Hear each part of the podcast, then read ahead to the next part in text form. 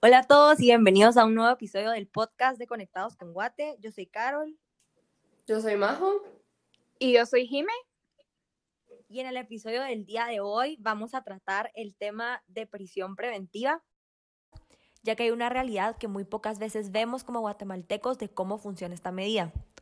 Muchas veces eh, dejamos a un lado el organismo judicial y pensamos de que como ciudadanos no nos compete estar tan informados o estar al tanto de lo que sucede en estos procesos.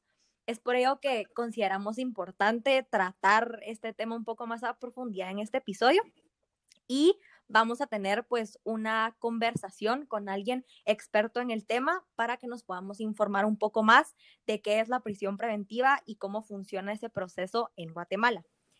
Debido a que seguimos en pandemia, y que pues lo importante es que todos nos quedemos en nuestras casas. Esta discusión que vamos a tener con el licenciado se hizo por medio de una plataforma. Entonces, el Internet, como saben, no siempre es nuestro mejor aliado. Entonces, les pedimos perdón si en caso hay algún problema de audio.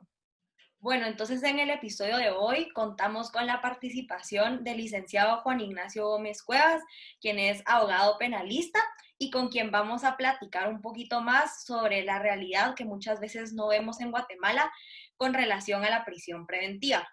Entonces, para empezar, ¿nos podría contar un poquito sobre qué es la prisión preventiva y qué tan útil es en Guatemala? Muchísimas gracias, eh, Carol. Gracias a, las tres por, por, haberme tomado en cuenta para, para, esta entrevista. Eh, ya había visto algunos de sus podcasts y me gusta que siempre van al grano. Eh, dicho eso, eh, pues sí, considero que eh, antes de, hablar de la prisión preventiva es una, institución jurídica reconocida en la legislación guatemalteca. y antes de hablar directamente sobre eso, sí quisiera tal vez decir que el, el término de utilidad tal vez no sea el más adecuado, porque nunca una restricción a la libertad personal va a ser, va a ser útil.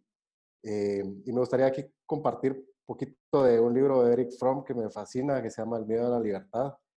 Y ahí él justamente estudió cómo eh, la sociedad alemana en los años 30 cayó supeditada a las tendencias anti-libertad en nombre de distintos poderes o lemas, en nombre de la raza, en nombre del pueblo, en nombre de la lengua, en nombre de la cultura, de la nación, etcétera.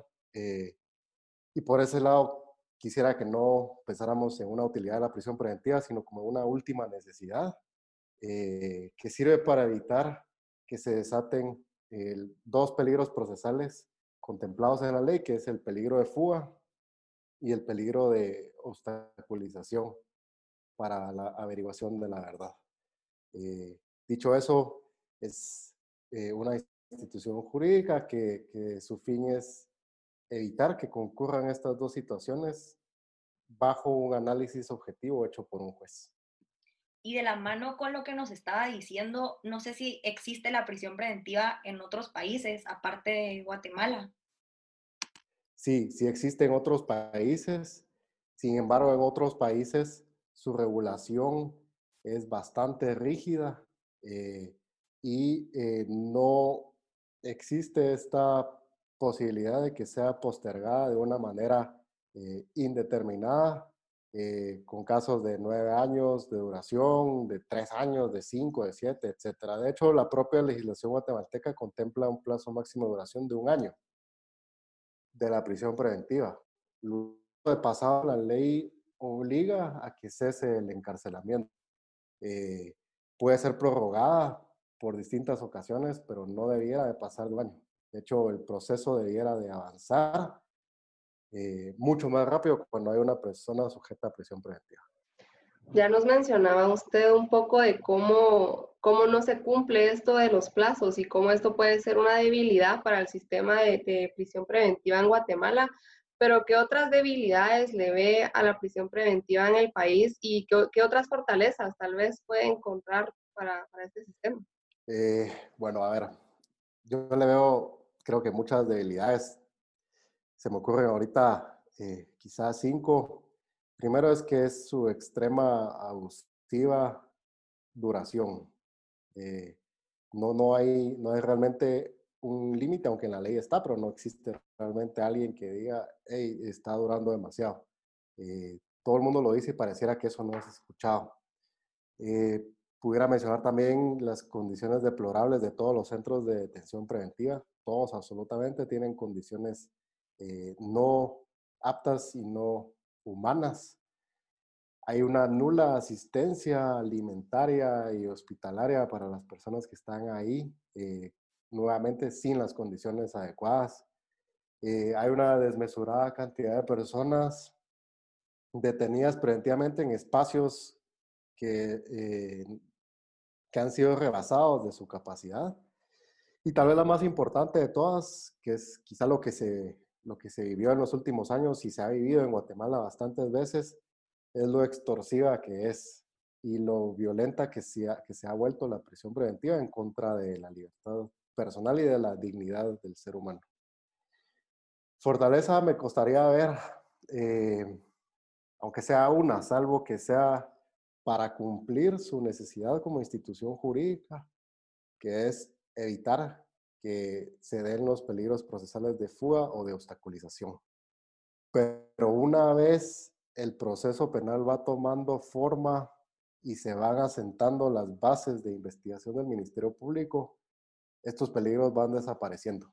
Y una fortaleza de la prisión preventiva podría ser incluso sus propias debilidades, que, que ayuden a poner en marcha medidas alternas a la detención preventiva que ya existen en Guatemala, pero que, que tienen que ser implementadas.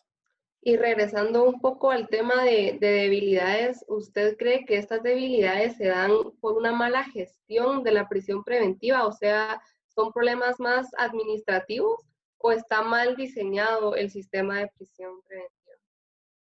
Yo creo que, ambas y una tercera. Eh, ambas porque el sistema no tiene, si hay una mala gestión, eh, en el sentido de que tanto la Dirección General del Sistema Penitenciario como el Poder Judicial entran muchas veces en conflicto en cuanto a, a, la propia administración como tal del sistema de detención. En cuanto al mal diseño, sí, porque en la ley no existe con claridad eh, una consecuencia para aquellos funcionarios que posterguen la prisión preventiva. El, plazo máximo de un año está clarísimo, eh, pero no, no hay un límite claro. Yo creo que ahí es donde entra el tercer factor, que es que hace falta eh, una regulación, no es una nueva ley, para no estar generando una inflación legislativa, sino hace falta que se clarifique, eh, que se ponga un límite que sea ineludible. Eso es lo que hace falta. ¿Y usted cree que la mala práctica y la mala gestión que mencionábamos antes es una forma de ignorar los distintos casos que hay ahorita, ya sean culpables o inocentes que merezcan justicia?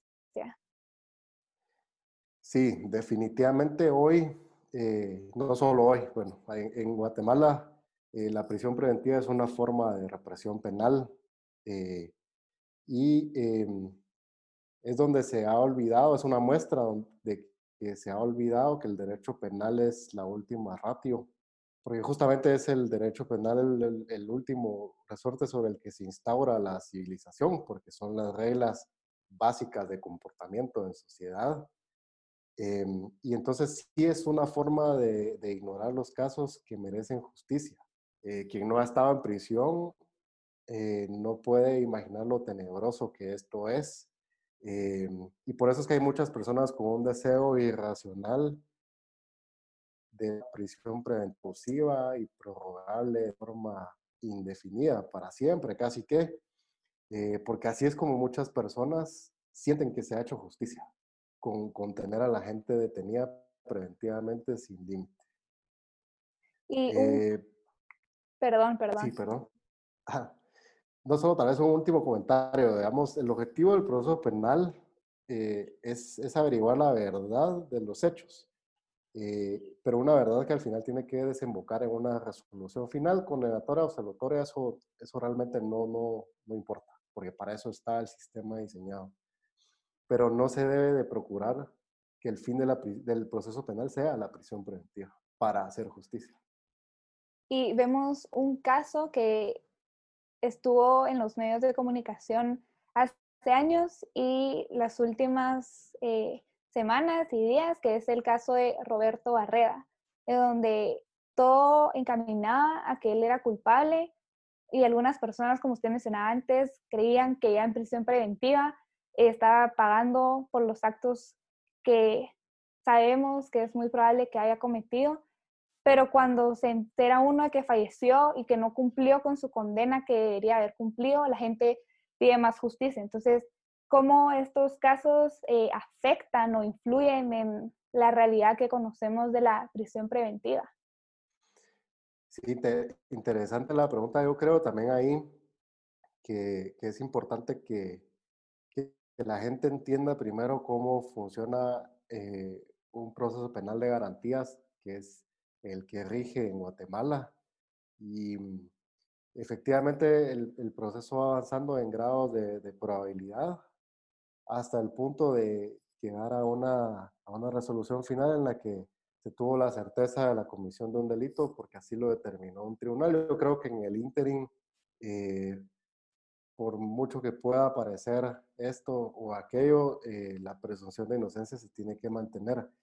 Y vuelvo a lo mismo, es mucho el deseo de las personas de querer ver eh, a la gente detenida antes de que se resuelva su situación eh, conforme a los pasos establecidos en la ley. Entonces, una vez detenido, como yo les mencionaba al principio, esto se vuelve una herramienta extorsiva para, para que la gente que posible, posiblemente cometió un hecho delictivo sufra eh, en todo el sentido de la palabra, estando en un centro de, prisión preventiva. Yo creo que más allá de buscar eh, cómo se hace justicia, se debería de buscar que se comprenda cómo funcionan las instituciones jurídicas para poder eh, demandar que se cumplan como debe de ser hemos visto casos de algunos exfuncionarios, por ejemplo, que prefieren quedarse en prisión preventiva o que tratan de alargar su tiempo en esta prisión preventiva en lugar de enfrentar juicio. Entonces, con, con esto, quisiera preguntarle que si considera que el oportunismo político ha afectado en cierta manera eh, cómo se lleva a cabo este proceso. Sí, considero que sí ha afectado el, el oportunismo político, quizá no eh, como al inicio de su pregunta, eh, porque muchas de estas veces o de estos casos que pudieran parecer que se detienen a propósito, eh, se detienen por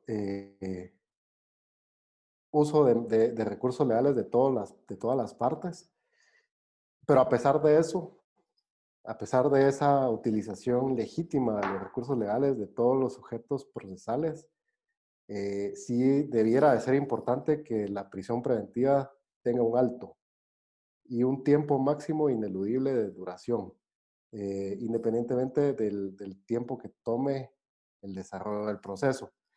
Yo cuando me, habla de oportunismo político lo pudiera ver también del otro lado. Eh, y en, en, en, Guatemala sí han existido momentos históricos eh, terroríficos donde se ha abusado de la prisión preventiva eh, por eh, intereses políticos que no son meramente eh, jurídicos, sino que simplemente se ha utilizado para mover piezas clave de un lugar a otro y lograr así el cumplimiento de otros fines.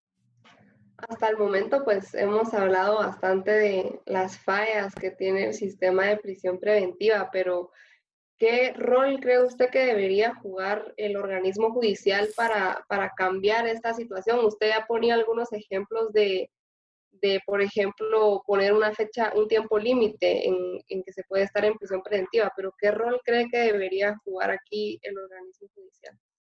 Yo creo que en principio, tal vez evitar que hayan casos eh, de nueve años de prisión preventiva, ese debería de ser un rol que ese rol nace a través de aplicar con rigidez el Código Procesal Penal, que es clarísimo en que no puede ser más de un año de prisión preventiva, eh, respetar la ley, no llenarse de estridencias políticas. El Poder Judicial tiene que tener un rol de imparcialidad, eh, porque los jueces se ejercitan en esa imparcialidad y, es uno de los valores eh, la justicia que, nos enseñan a todos en la facultad y que, sobre el que más énfasis se hace. Em, y el, el, rol, últimamente se habla mucho del respeto a la ley, de evitar la politización de la justicia, eh, pero pareciera que todos estamos arando en el desierto con esto, porque no tiene un impacto. Eh, y el irrespeto a la ley se da no solo violándola frontalmente, sino también aplicándola de una manera que no es. Eh, el rol del organismo judicial debiera de ser la imparcialidad y ejercer una autoridad que no escoja bando, eh, sino directamente a controlar las garantías y a darle a la persona procesada, acusada, un juicio justo en el que se puedan valorar los medios de prueba. Esa es la función, no decantarse por una represión penal a través de la prisión preventiva. Y antes de pasar a la siguiente pregunta, tal vez una, una cuestionante básica antes de eso es si usted cree que la prisión preventiva es una cortina de humo para los ciudadanos que no conocemos eh, tanto el tema de la prisión preventiva y que no saben cómo funciona, ¿cree usted que es, como decía antes, una cortina de humo para esconder intereses negativos o positivos detrás de esta? Eh, sí, antes, antes de responderle a eso, eh, una, una idea interesante y es que la mayoría de la población se ha desentendido del poder judicial porque se cree que es un ambiente reservado exclusivamente para abogados la gente se ha concentrado más en los poderes ejecutivo y legislativo y en otro tipo de, cuestiones que suceden en el país. Yo creo que ese mismo abandono de no estar pendientes de cómo, de cómo resuelven los jueces, eh, de no fiscalizar a los jueces, eh, por quizá una concepción equivocada de, de, de, que es un ambiente exclusivamente reservado para los abogados, y no es así es otro poder más del Estado y, como tal así debiera de ser controlado por, por los ciudadanos. Eh, y derivado de eso, sí es una cortina de humo, creo, porque eh, a través de, de, su excesivo abuso, eh, se ha evitado fiscalizar qué es lo que realmente sucedió con los hechos que se están sometiendo a la decisión preliminarmente un juez contralor y al final de un tribunal de sentencia. Eh, y creo que esto viene conectado justamente con el, ese deseo desordenado de, de, querer hacer justicia a través de un exceso de la prisión preventiva, mientras que realmente el objetivo debiera de ser que si no existen los peligros procesales de fuga o de obstaculización, la persona debiera de pasar directamente, si así lo se estima por, el análisis de los medios en sus etapas procesales, pasar a un juicio y obtener una, eh, una resolución final. Eh, mientras que si hay una, esta cortina de humo pétrea de la prisión preventiva excesiva, no se sabe si la persona es inocente o culpable, porque no ha habido una resolución que así lo determine. Y en el interim la gente piensa que es culpable porque está, está detenida. Y eso no debería de ser así. ¿Qué cree usted que podemos hacer como ciudadanos para darnos cuenta de que esta cortina de humo sí es real? Creería que eh, empezar por abolir su, su abuso y eso eh, empieza desde nuestras casas. Eh, yo estoy seguro que todos hemos escuchado mandar un comentario, no por fuerza en nuestros hogares, pero sí en, en otras mesas y tal, donde la gente dice, qué bueno que está preso, qué bueno que finalmente eh, lo capturaron y ahí que, se pudra en la cárcel, etc. Yo creo que nuestra función como ciudadanos tiene que ser evitar eso. Eh, el ciudadano tiene muchos derechos y deberes y uno de esos deberes es respetar las leyes y, como tal debemos de apoyar que se cumplan las leyes por igual para todos. creo que ese pudiera ser un primer paso, empezar desde nuestras casas, porque no va a ser algo que va a generar eh, una gran manifestación en las calles ni demás, porque tiene que ser poco a poco, de uno en uno, generando conciencia de que no se puede permitir el abuso. Luego, eh, generar empatía, porque la falta de empatía es la que nos ha hecho evitar que progresemos como, como sociedad, em, porque no se sabe cuáles son las circunstancias del otro, y al entender cuáles son las circunstancias de estar detenido preventivamente o de estar sujeto a un proceso penal, yo creería que a través de esa empatía es que eh, todos los funcionarios públicos y los ciudadanos podemos llegar a un entendido de equilibrio en el que se respete eh, la libertad personal, que es el elemento básico de la dignidad humana. Y en cuanto al rol de los gobernantes, ¿cree que en el gobierno actual o van a tomar años para que los políticos y ciudadanos, como mencionaba anteriormente, nos demos cuenta de esta realidad que no vemos? Uy, pregunta difícil. Eh, me, gustaría, me gustaría creer que, que es un problema que se va a solucionar pronto, porque sabe qué pasa, que no es nada complicado.